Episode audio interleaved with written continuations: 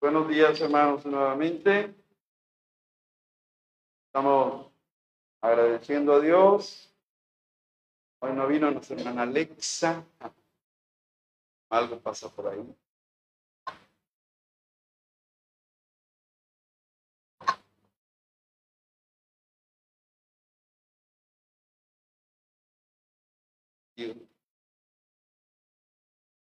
Estamos empezando el año con un tema que se llama la iglesia como familia de Dios.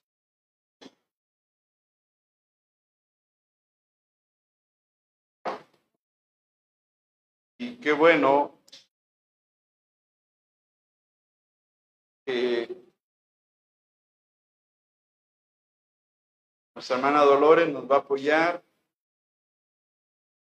y son niños mayores de 10 años, se pueden quedar, ya pueden aprender. Si son menores de 10, pueden ir a la clase.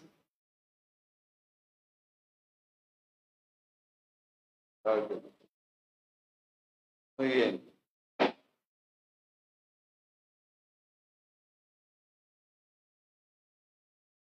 En lo personal, este es uno de los temas más importantes para la vida de la iglesia, porque hay muchas ideas sobre la iglesia, hermanos. Algunos piensan que la iglesia es una religión, porque se asocia la religión a la iglesia, pero la iglesia no es religión, hermanos. Otros piensan que la iglesia es un club donde van unos creyentes para charlar, pero la iglesia no es un club. Una de las mejores definiciones para entender la iglesia es que es una familia, hermanos. Es lo que la Biblia nos presenta en Efesios 3:14. Le vamos a abrir la Biblia ahí, nos vamos a poner de pie para leer y encontrar la palabra familia. Y aunque este sermón no es, esta enseñanza no es evangelística, el Espíritu Santo no tiene limitaciones para decirle a una persona que Dios le ama, que Cristo murió por sus pecados y que es necesario arrepentirnos, poner nuestra fe en Cristo Jesús como Señor y Salvador. Que oramos que el Espíritu de Dios pueda obrar en los corazones esta mañana. Aunque el tema es de edificación para la iglesia. Vamos a ver ahí en Efesios 3, 14, 15. Si hay un hombre interesado en, el bienestar de la iglesia, ese es el apóstol Pablo. Un hombre, de, un hombre grande en oración. Yo voy a leer el verso 14 y todos los versículos, el 15. Y ya lo tenemos, hermanos. La palabra de Dios dice sí. Por esta causa doblo mis rodillas ante el Padre de nuestro Señor Jesucristo, de quien toma nombre toda familia en los cielos y en la tierra, dice la palabra de Dios esta mañana, que vamos a abrir nuestros corazones a Dios para que su palabra pueda penetrar, pueda ser de bendición para todos. Oremos. Señor, en esta mañana agradecemos en el nombre de Jesús Primero, la oportunidad de estar vivos, Señor. La oportunidad de, ser salvos gracias a Cristo. A los que nos hemos arrepentido, nos has dado la vida eterna, nos has hecho tus hijos. Nos has dado el privilegio de ser miembro de la familia de Dios. Y que nosotros te alabamos, te bendecimos, Señor, por ese gran privilegio. Pero también en esta mañana queremos que tú nos hables todo ser humano aquí necesita que Dios le hable, que Dios le anime, que Dios le invite, que Dios le exhorte. Y hoy necesitamos, queremos escuchar tu voz, Señor. Y que este mensaje, aunque es de edificación para la vida de la iglesia, tú puedes usarlo para decirle a una persona que Cristo murió por su pecado y que en Cristo hay perdón, hay, hay salvación, pero siempre que la persona tenga arrepentimiento y fe en Cristo Jesús. Así que oramos que esta mañana el Espíritu no tenga y no lo tiene porque Él es Dios y Él es todopoderoso. Él no tiene límites. Así que oramos que puedas hablar al corazón del, del pecador que necesita Cristo. Pero también que hables a nosotros como iglesia para que puedas edificar nuestras familias. Puedas fortalecer la unidad en esta iglesia y el amor y la vida espiritual de cada quien. Así que bendícenos con tu palabra, bendice este mensaje, esta enseñanza, en el nombre de Cristo Jesús. Amén.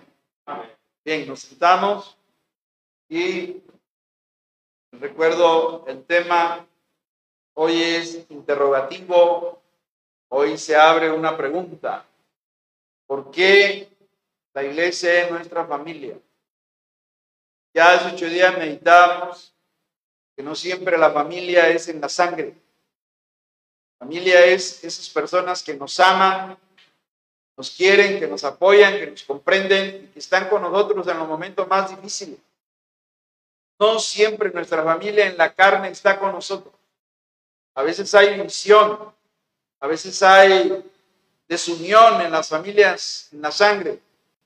Y a veces encontramos personas en este mundo que nos comprenden, que nos aman, nos apoyan, que nos ayudan, nos aconsejan.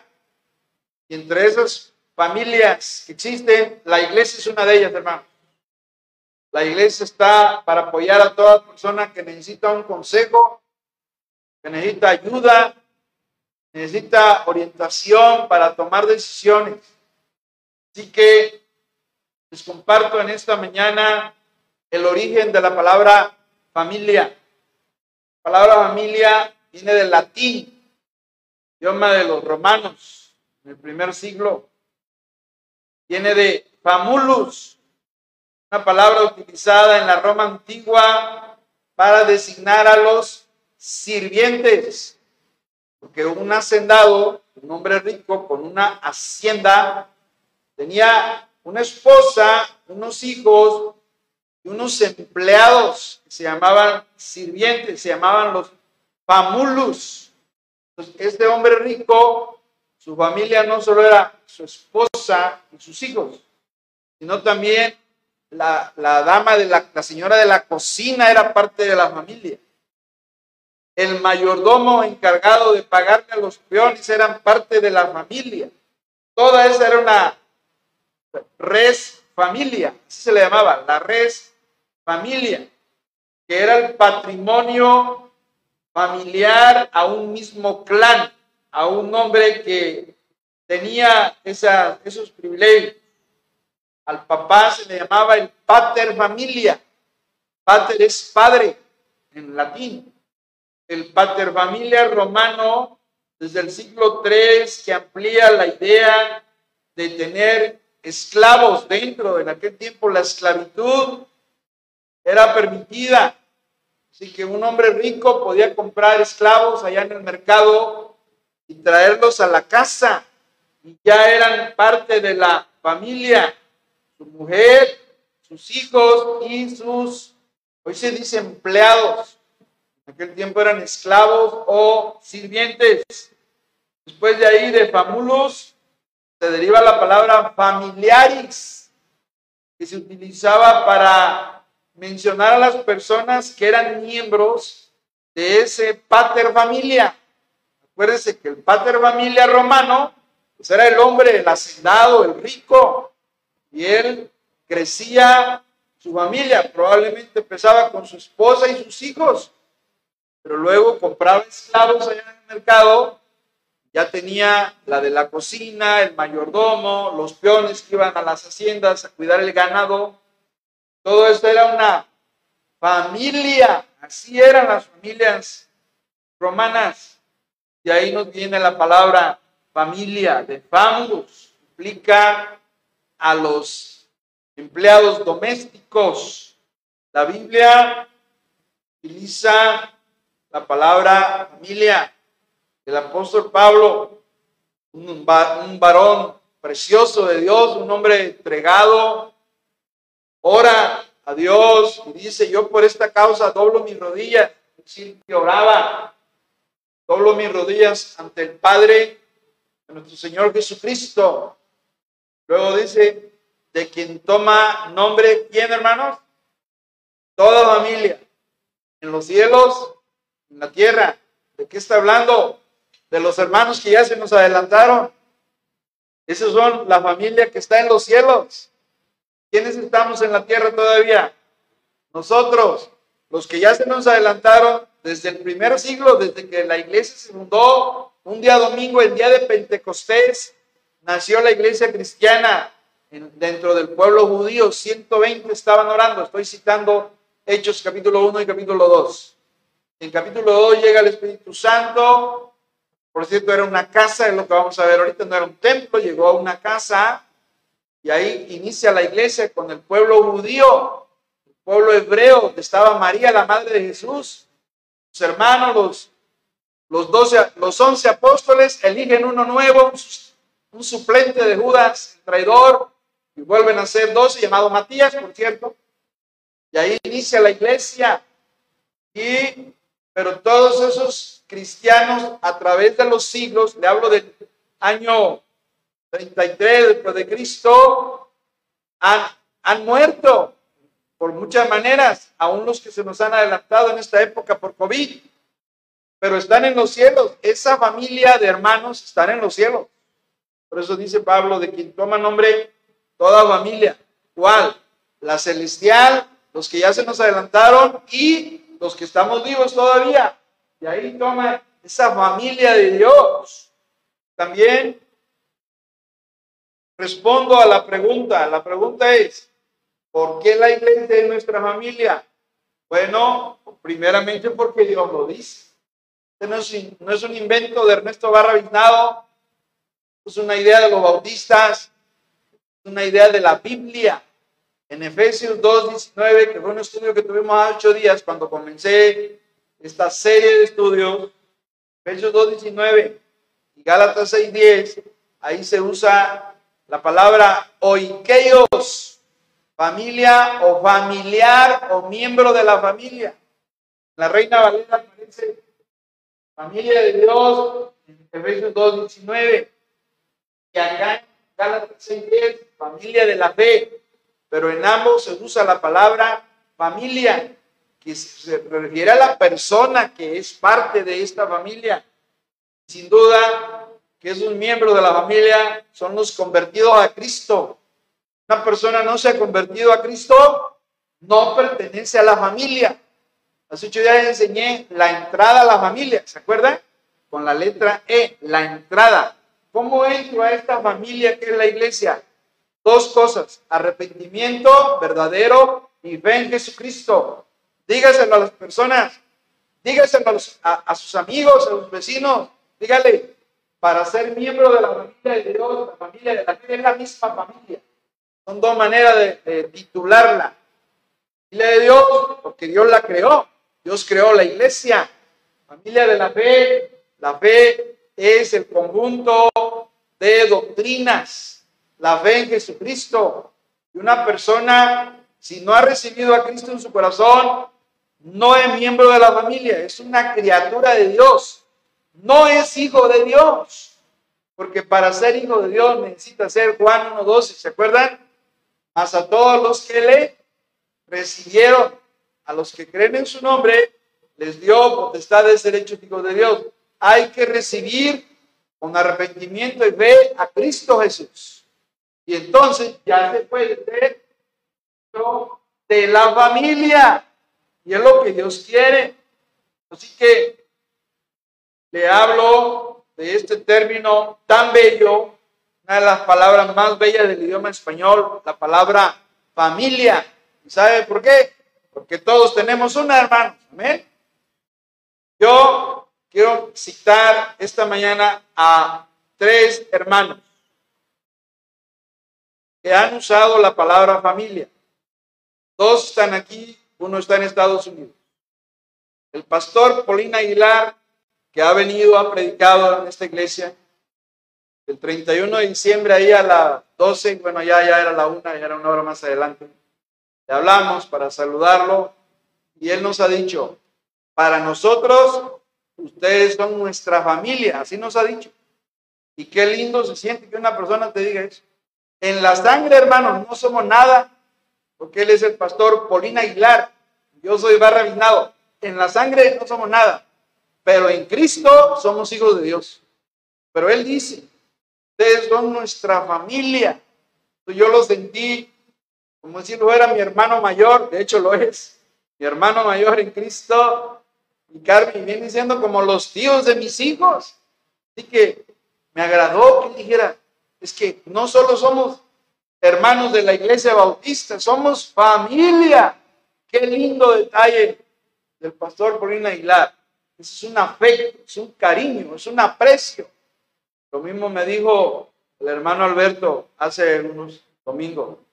Hermanos, ustedes son como mi familia. Vemos a usted y a la hermana Lupita. Qué lindo escuchar eso. Luego la hermana Auralia, domingo se paró. Yo, gracias a Dios, lo oyeron decir. Es que esta es mi familia, ¿se acuerdan? Ella lo dijo aquí. ¿Ves, hermano? Les queda muy claro que no somos hermanos religiosos. No somos de ningún convento, hermanos. No pertenecemos a ningún monasterio, hermanos, ni a ninguna religión. Ah, pero sí tienen religión. Que no. La vida cristiana no es religión. La religión la crearon los hombres, sistemas religiosos. La vida cristiana se origina en Cristo Jesús cuando murió por nosotros. La vida cristiana no es religión. Necesita estudiar los conceptos, las definiciones. Religión viene de religare. Religar quiere decir amarrar. La religión te amarra a las tradiciones. La religión te amordaza. No deja que opinen ni que hables. Te quiere tener controlado. La religión humana, la que inventaron los hombres. Cristo no fundó ninguna religión, hermanos. Él vino a buscar y a salvar lo que se había perdido y murió por nosotros para darnos la vida eterna. Pero no fundó ninguna religión, hermano. O sea, ya lo estudié, ya lo repasé, hermanos, ya, ya lo analicé. La vida cristiana es Cristo viviendo en cada cristiano, en cada hijo de Dios. Y eso no es religión, hermano. Así cuando te digan, no que tu religión, ay, perdóneme, es la vida cristiana, pero no tengo, ¿cómo que no tiene religión? ¿Qué no va? Sí, yo voy a una iglesia cristiana, pero eso no es religión. Religión es algo que te amarra a tradiciones y enseñanzas de hombres y no de Dios. Así que hay que aclarar a la gente, es un punto muy importante. Vamos a volver. ¿Por qué? La pregunta es, ¿por qué la iglesia es nuestra familia? Primero, porque ¿quién lo dice, hermano? Porque Dios lo dice. O sea, no lo digo yo, hermano. La, Biblia muestra en Efesios 2.19. Si alguien no vino a ocho días, búsqueme Efesios 2.19. Hermana Blanca, ayúdeme con Efesios 2.19. Y Yami, ayúdame con Gálatas 6.10, por favor. Hermana Blanquita, Efesios 2.19, ¿qué dice?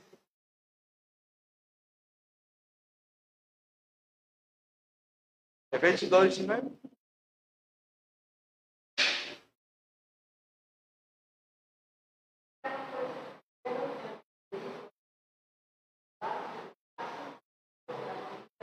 Gracias. Subraye mesa en su Biblia si trae un color ahí. Miembro de la familia de Dios. Eso es lo que dice nuestro Padre Celestial. Que los verdaderos cristianos somos miembros de una familia de Dios. Es un Dios que ama la familia. El concepto lo inventó Dios, no lo inventaron los hombres. Y ahora la 6, 10, hermana Yami, por favor.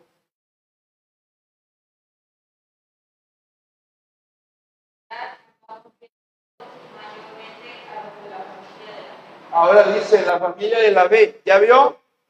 O sea, esta enseñanza se basa en la Biblia. Aquí no traemos ideas humanas, esto no es psicología, no es filosofía, hermanos. Es la palabra de Dios. Somos la iglesia, una familia, porque Dios lo dice. Ya Dios dijo. Es una familia de Dios, le pertenece a Dios. Por eso dice familia de Dios. Dios creó el concepto de la familia. Él lo inventó en Génesis capítulo 1 y 2, cuando Dios crea a Adán y Eva, ahí empieza la primera familia. Y dijimos ocho días que no había ni iglesia, ni escuela, ni hospitales. Lo primero que Dios fundó fue la familia, hermanos. La primera institución de Dios se llama de la fe, porque la fe en Cristo es la que nos une, hermano. La fe en Cristo nos salva. La fe en Cristo nos da la vida eterna. Por eso somos la familia de la fe. Porque la vida cristiana se vive por fe y para fe, hermanos. Por eso la familia de la fe. Que ahí está la base bíblica. No es invento de Ernesto Barra Vinado. Ahí está. Déjenme ver lo que hubo. Ahí está. Ya no cambió.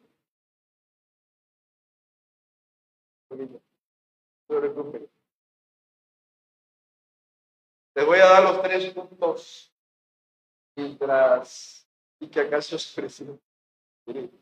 Hay un detalle. Ahora Le doy tres. Le doy otras respuestas de las bíblicas que ya le di. ¿Por qué la iglesia es nuestra familia? Primero, porque Dios es qué? Nuestro Padre. Es la razón de las más poderosas en la Biblia. Oigan, ¿por qué somos familia, pastor? Porque si aceptaste a Cristo, recibiste a Cristo, en ese momento te convertiste en un hijo de Dios. Tienes un Padre en los cielos, el Padre de Jesucristo, dice la Biblia. Por eso la iglesia es una familia y Dios es nuestro Padre. Dos, Jesús es nuestro hermano. Pastor, ¿cómo? ¿Que no es el Mesías? Sí, pero también dice la Biblia que Jesús es nuestro hermano mayor.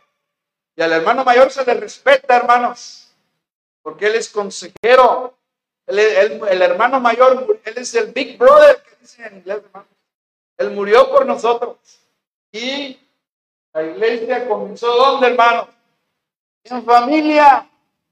La iglesia no comenzó en una escuela. La iglesia no comenzó en un hospital. La iglesia no comenzó en una cancha de fútbol, la iglesia comenzó en la familia, hermanos. Interesante cómo la iglesia y la familia son dos palabras que están íntimamente relacionadas. Vamos a ver, punto uno, Dios es nuestro Padre, que dice primera de Juan 3.1, hermanos. Maravilloso versículo del amor de Dios. Primera de Juan 3.1. ¿Ya lo tienen, hermanos? Bien, nos ponemos de pie. Llaman recreos cerebrales. Hay que liberarse de la tensión de la silla y de la inercia corporal y, darle un, un respiro al encéfalo. Ya leemos primera de Juan 3, 1, todos juntos. ¿Lo tienen? Dice, mirad cuál amor nos ha dado el Padre para que seamos llamados hijos de Dios. Por esto el mundo no nos conoce, porque no le conoció a Él. Palabra de Dios. ¿Pueden sentarse, hermano?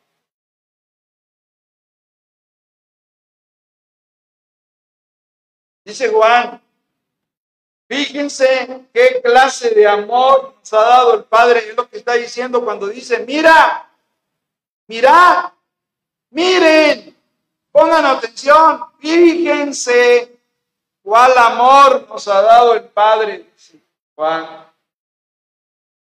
El amor de Dios, y lo cantamos, es el más grande motivo para servir a Dios. Si comprendemos el amor de Dios, vamos a obedecerle. Que Cristo dijo, si me amáis, guardad mandamientos. Los del mundo no tienen comprensión de este amor y por eso nos rechazan. Bueno, no sé usted, hermano, pero si usted vive su fe, su vida cristiana, como Dios quiere, el mundo le va a empezar a hacer así, a rechazar, a hablar en que lo vive, lo ha vivido.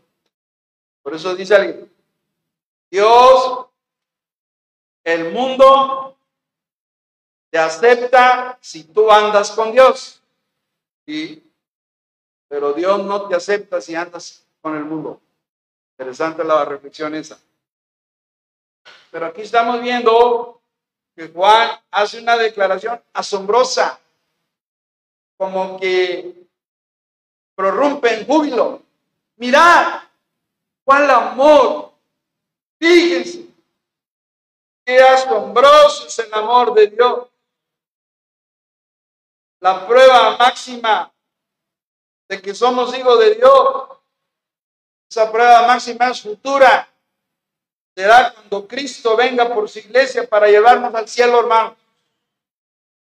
Si alguien que decía que era cristiano, cuando Cristo venga por la iglesia, no se lo lleva, pues no era hijo de Dios, hermanos. No nos engañemos. Usted tiene que asegurarse delante de Dios. Todo lo ve y todo lo sabe. Asegúrese que usted ya se arrepintió de sus pecados y que usted de veras tiene a Cristo en su vida, en su corazón, por la fe. Porque la prueba definitiva de que alguien es un hijo de Dios es cuando Cristo venga, porque va a ser arrebatado, va a ser llevado al cielo, vivito y coleando, como decimos los mexicanos. Va a ser llevado al cielo porque sí era un hijo de Dios.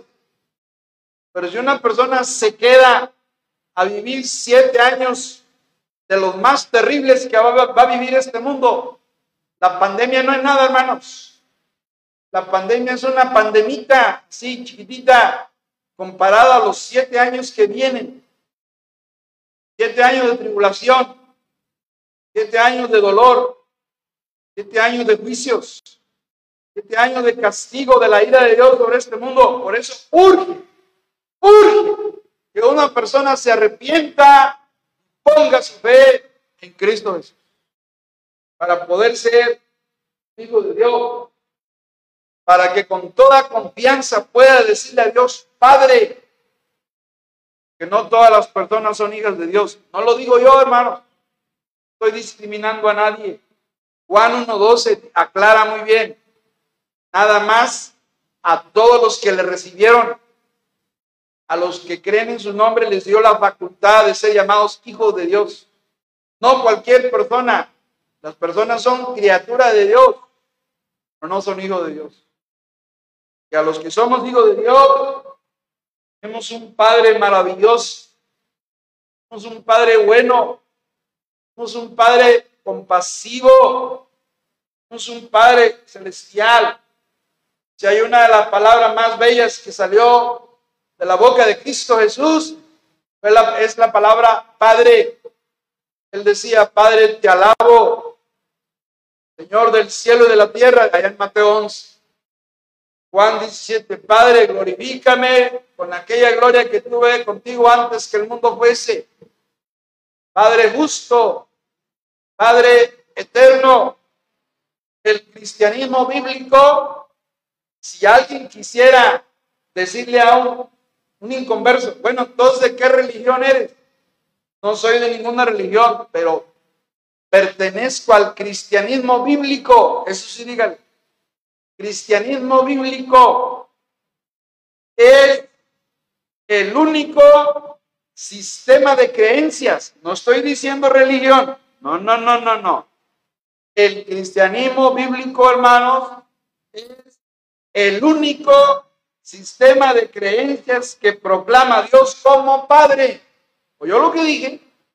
¿Por qué razón? A ver, Mahoma y Alá no son padres de los musulmanes.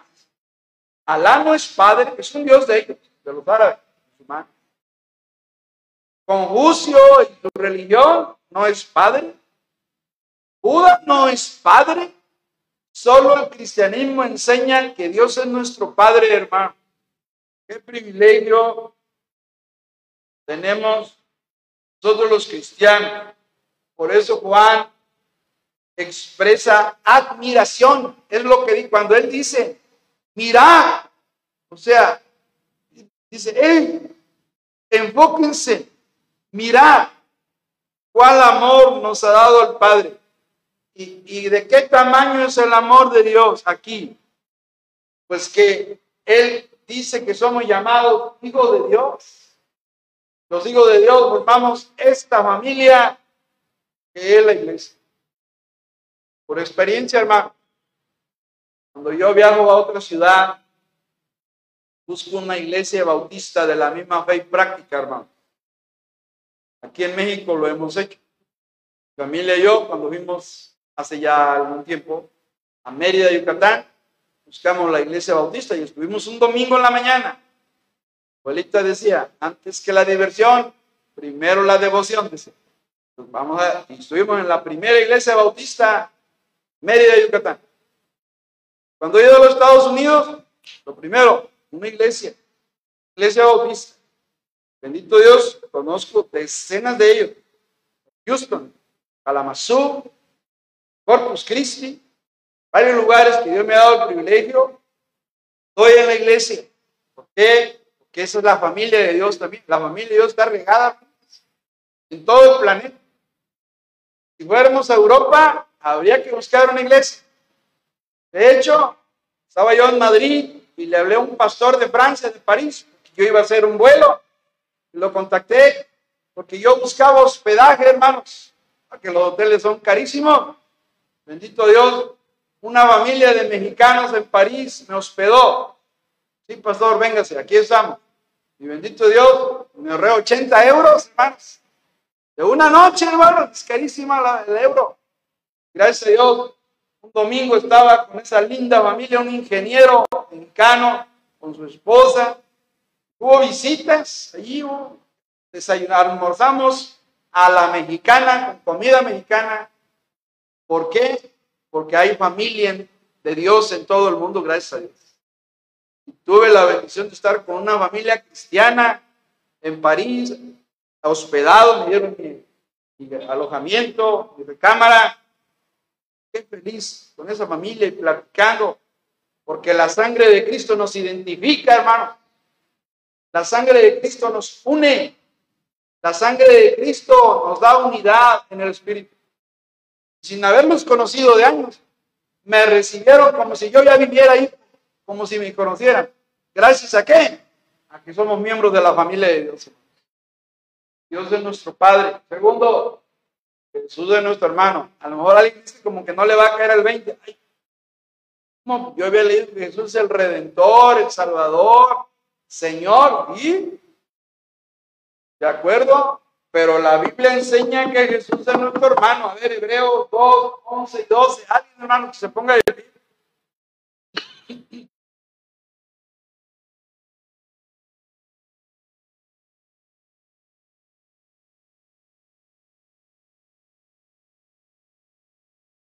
¿Qué dice Hebreos 2, 11 y 12? ¿Alguien?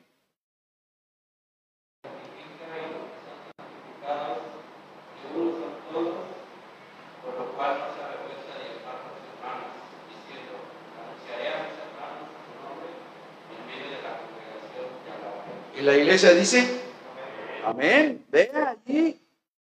Porque el que santifica, ese es Cristo el que nos santifica, nos aparta para Dios. Los que son santificados, pues somos nosotros, somos apartados. No se olvide que santificado quiere decir apartado. Dios nos apartó para Él, para que le sirvamos, para que le amemos. Luego dice, de uno son todos. Por lo cual que no se avergüenza de llamarlos. Yo sé que me encuentro por allá alguien allí, como, como que se esconde así para que no sepan que él viene a una iglesia, como que le da pena. Y no te dice, hermano, hola, ¿cómo está? Mira, allá en la iglesia me dijo hermano y aquí me dice, hola, ¿cómo está? Hola, hola, don, ¿cómo está? Está bien. ¿Por qué? Porque se avergüenza. Pero Cristo, ¿qué hace? ¿Cristo qué, hermano? No se avergüenza de llamarnos, ¿qué? Somos sus hermanos pequeños, porque Él es el Big Brother, el hermano mayor, es el hermano hermoso, perfecto y glorioso, Hijo de Dios. Y Él es nuestro hermano, lo dice la Biblia. El autor de Hebreos cita el Salmo 22, 22.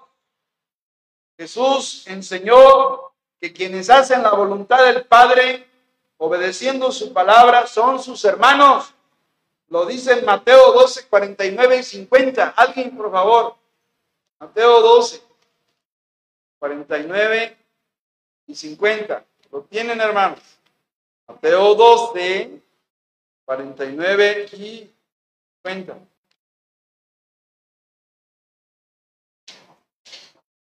¿Qué dice allí en Mateo 12, 49 y 50?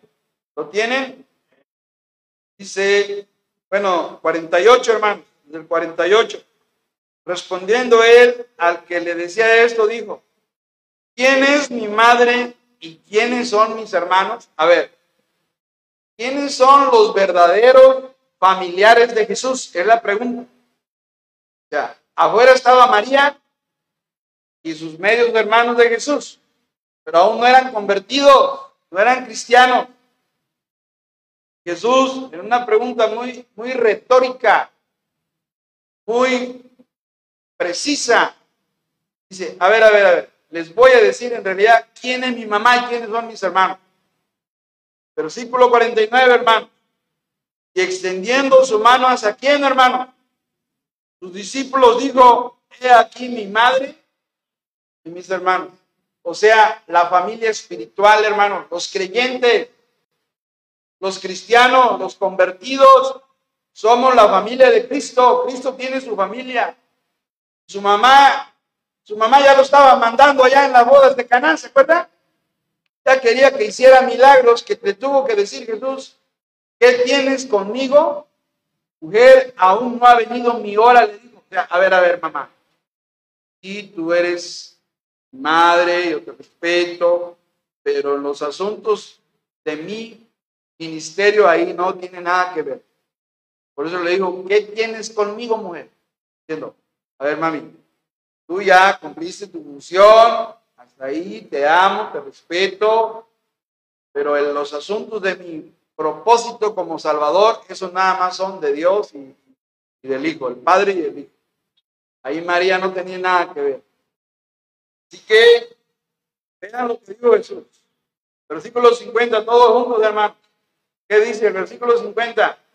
Porque todo aquel que hace la voluntad de mi Padre en los cielos, ese es mi hermano, mi hermana. Es una metáfora, hermano. Que la verdadera familia espiritual es la familia en Cristo, hermano. Le voy a decir algo. No se me vaya a poner triste. Escuche bien. Si, todo, si la mayoría de los que estamos aquí somos hijos verdaderos de Dios, vamos a estar juntos por toda la eternidad con Cristo Jesús. Fíjese bien lo que voy a decir. Pero de tu familia que está allá, si no tienen a Cristo, ya no lo vas a volver a ver. Quedarán separados de Dios por toda la eternidad. Así lo dice la Biblia. Piensen, la familia en la sangre, si rechazan a Cristo, rechazan el Evangelio no quieren arrepentirse, cuando Cristo venga, no los vamos a volver a ver, hermanos, porque se van a perder, porque no quisieron arrepentirse. Que urge orar por ellos. Sigue orando por mamá, por papá, por tus primos, las tías, los vecinos, tu familia primeramente. Sigue orando por ellos. Pero si Cristo viene esta noche y no aceptaron a Cristo, no se arrepintieron, se quedan, hermano, se van a quedar. Y no lo volveremos a ver nunca más. Que los cristianos se van con Cristo. Y así estaremos siempre con el Señor, dice Tesalonicenses. Piensa esto. La familia de Dios es, de acuerdo a lo que dice Dios, es la familia de la iglesia. Es la familia con la que vamos a vivir juntos. A lo mejor nos toca gobernar juntos en el milenio porque dijo, dice la palabra de Dios, que seremos reyes y sacerdotes para Dios su Padre.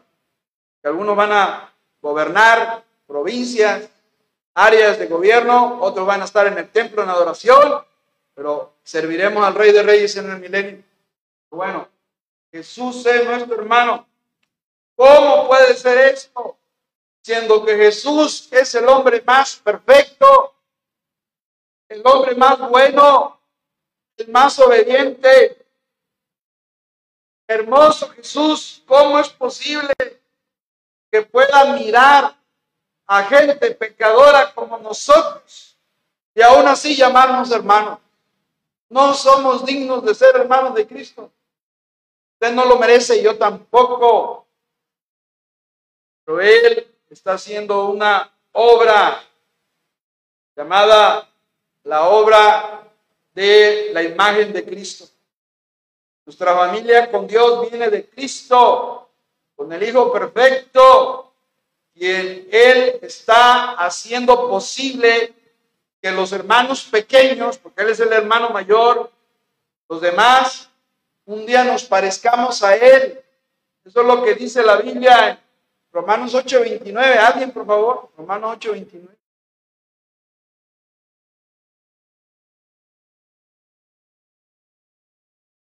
Lo tienen, hermanos. Todo mundo, Romanos 8:29 dice, porque a los que antes conoció, también los predestinó para que fuesen hechos conforme a la imagen de su Hijo, para que sea el primogénito entre muchos.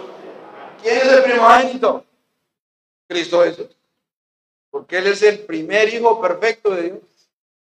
Nosotros aún no somos perfectos. Dios está trabajando en nosotros. Pero un día seremos igual que a Él. Primera de Juan, capítulo 3. Venga conmigo. La primera de Juan. Porque un día seremos como Cristo. Aquí todavía no, hermano. Dios tiene mucha tarea pendiente con nuestro carácter, nuestra vida, nuestra forma de ser, que todo es mundana, nuestra forma de ser todo es carnal, inmadura, y necesitamos la ayuda de Dios.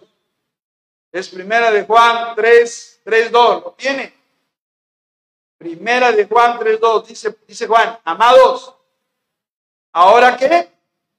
Somos hijos de Dios y aún no se ha manifestado lo que hemos de ser. Aún no, no, Dios no ha terminado.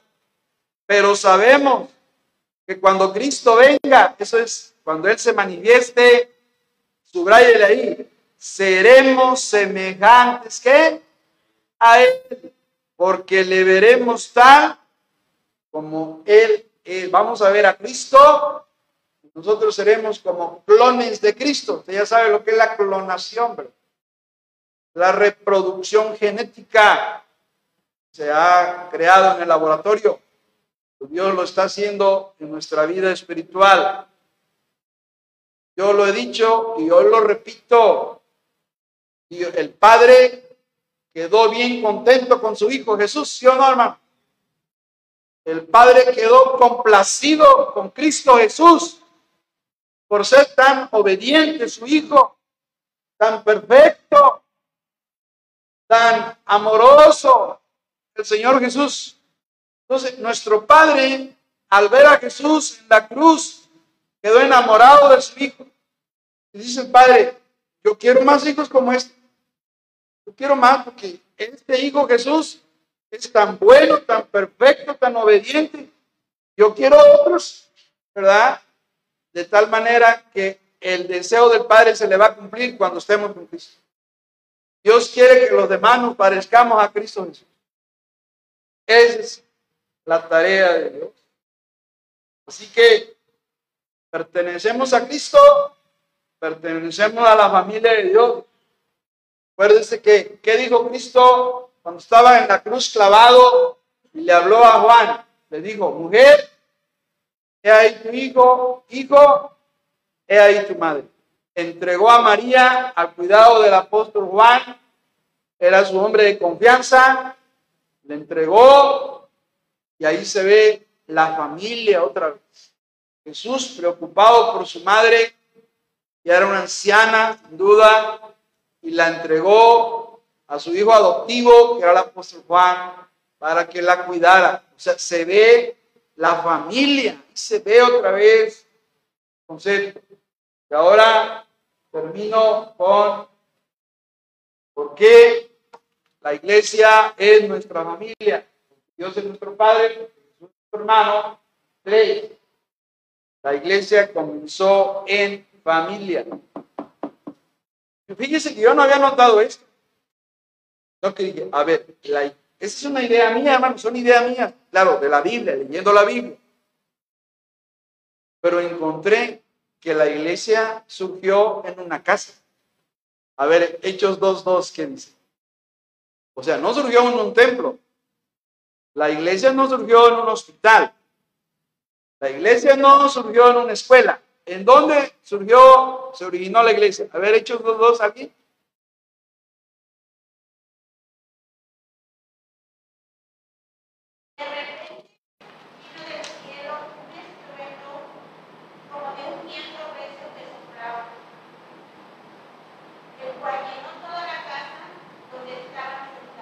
¿Qué llenó? ¿Qué llenó, hermanos? La casa. Entonces era una qué? Una familia. La casa de una familia sirvió como la sede del Espíritu Santo, como el lugar de recepción donde nació la iglesia. La iglesia nació en una casa. No, ya lo digo, Dios dijo, la voy a hacer que nazca en un hospital, ¿no? Bueno, en una escuela, tampoco. Bueno, en un, reforma, en un parque, ahí que nazca la iglesia. no, la iglesia nació en una casa. Y desde allí las iglesias se han, surgieron en las casas de los hermanos, de los convertidos.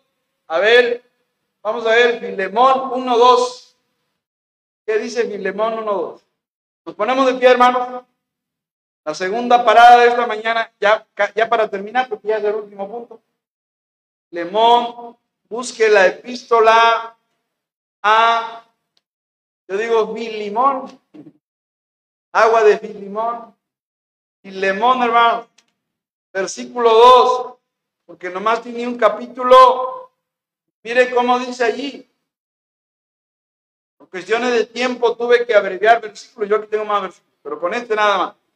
Todo mundo, versículo 2 dice, y a la amada hermana Abia, y a Arquipo, nuestro compañero de milicia, y a la iglesia que está, ¿dónde hermanos?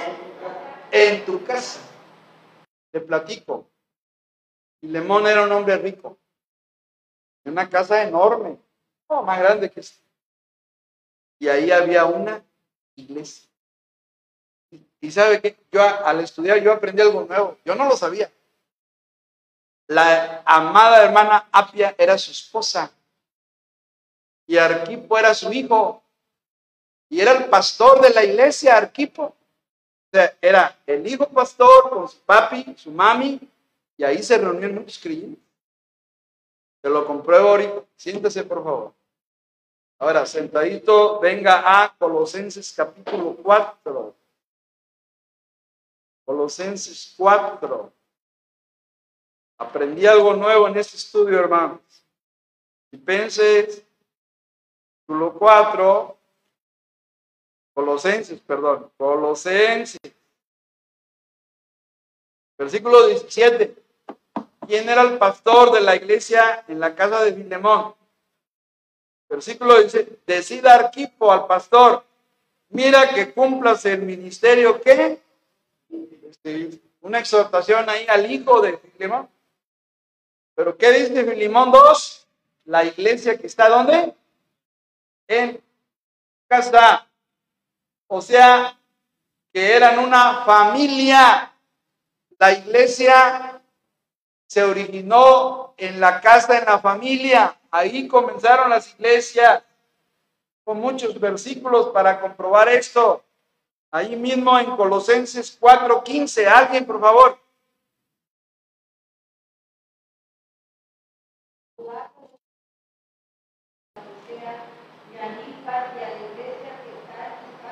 Ahí está. Nuevamente, la Biblia enseña que las iglesias no, tenían templos. No había templos cristianos. Los templos cristianos surgieron en el siglo XVII. O sea que tuvieron que pasar, imagínense, siete siglos, más de 700, no, 17 en el 1700 siglo XVII, muchísimos años, para más de 1700 años, para que hubiera un templo cristiano y fue en Inglaterra. Búsquele en Google, a lo mejor usted me da otra, otro dato. Yo eso es lo que encontré. No había templos cristianos, había casas. Había un hermano que se convertía a Cristo, luego se convertía a la esposa, luego los hijos, Y, ahí, y luego ellos invitaban al vecino, que es la clave del crecimiento de la iglesia.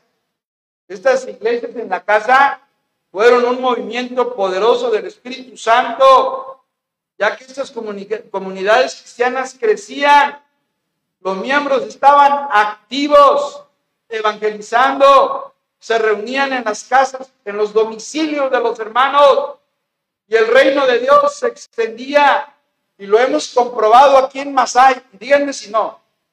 Cuando íbamos a la casa del hermano Juan, no tenemos mucha gente allá.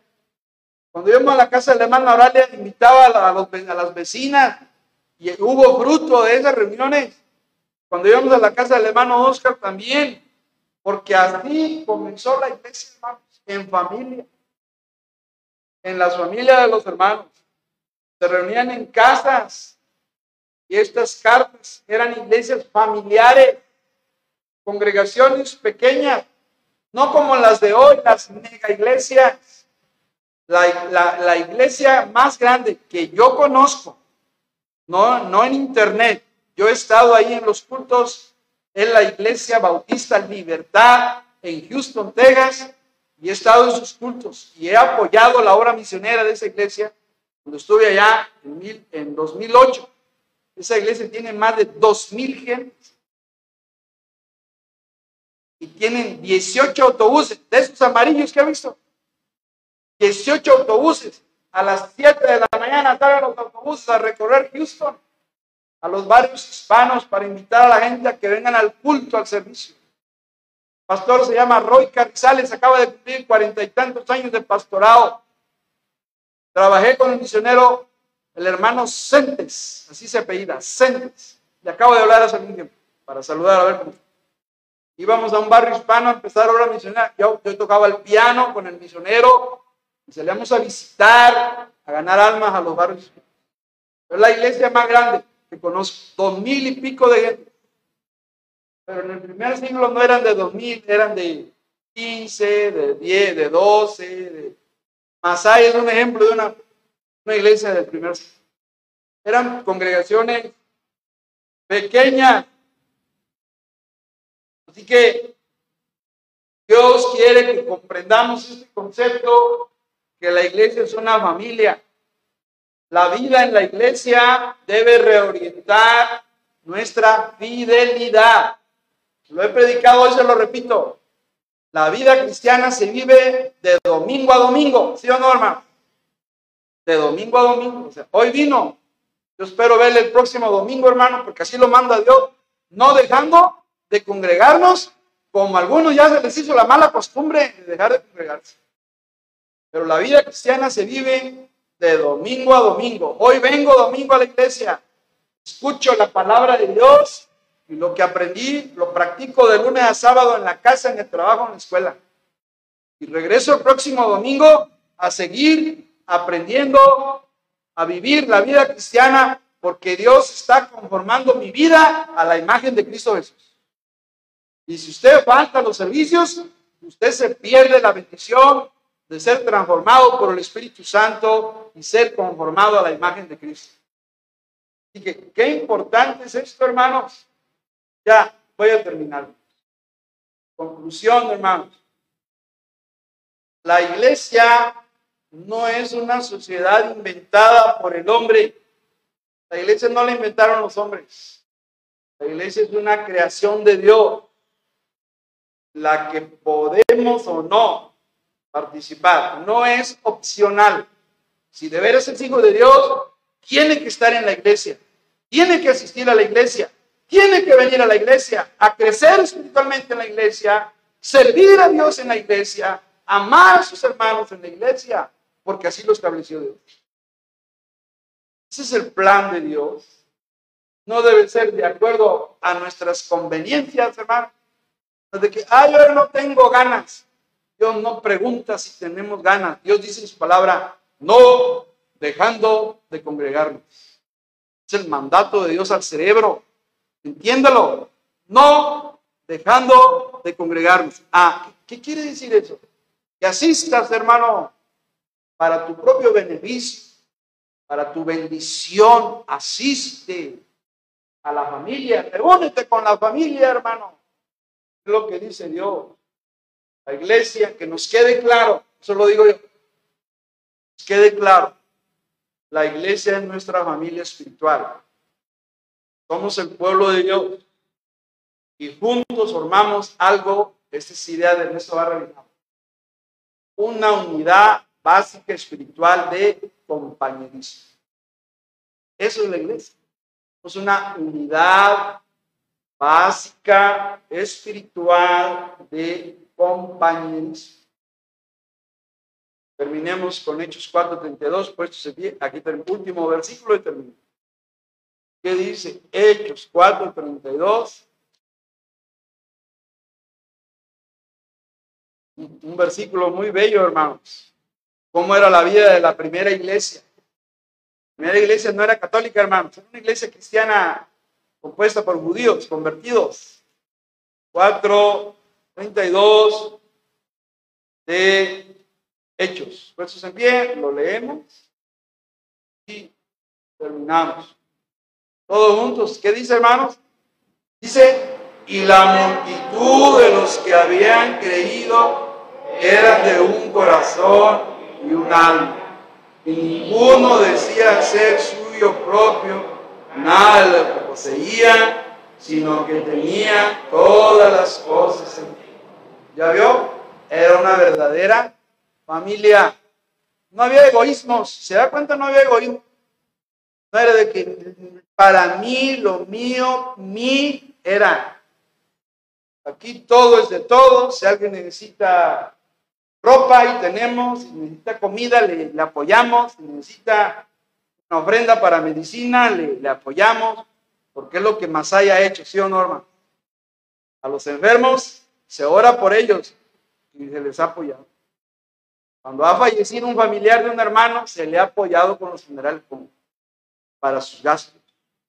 Si una hermana es una viuda y no tiene, se le ha dado despensas ya casi por dos años. La iglesia es una familia. Ojalá la valoremos, hermano. Quiero que sepa que una de las cosas más que desprecia el mundo es a la iglesia. Ay, la iglesia, ay, la iglesia. Y desprecian, y de quienes más habla mal el mundo es de la iglesia. Quienes más critica el mundo es a la iglesia de Cristo.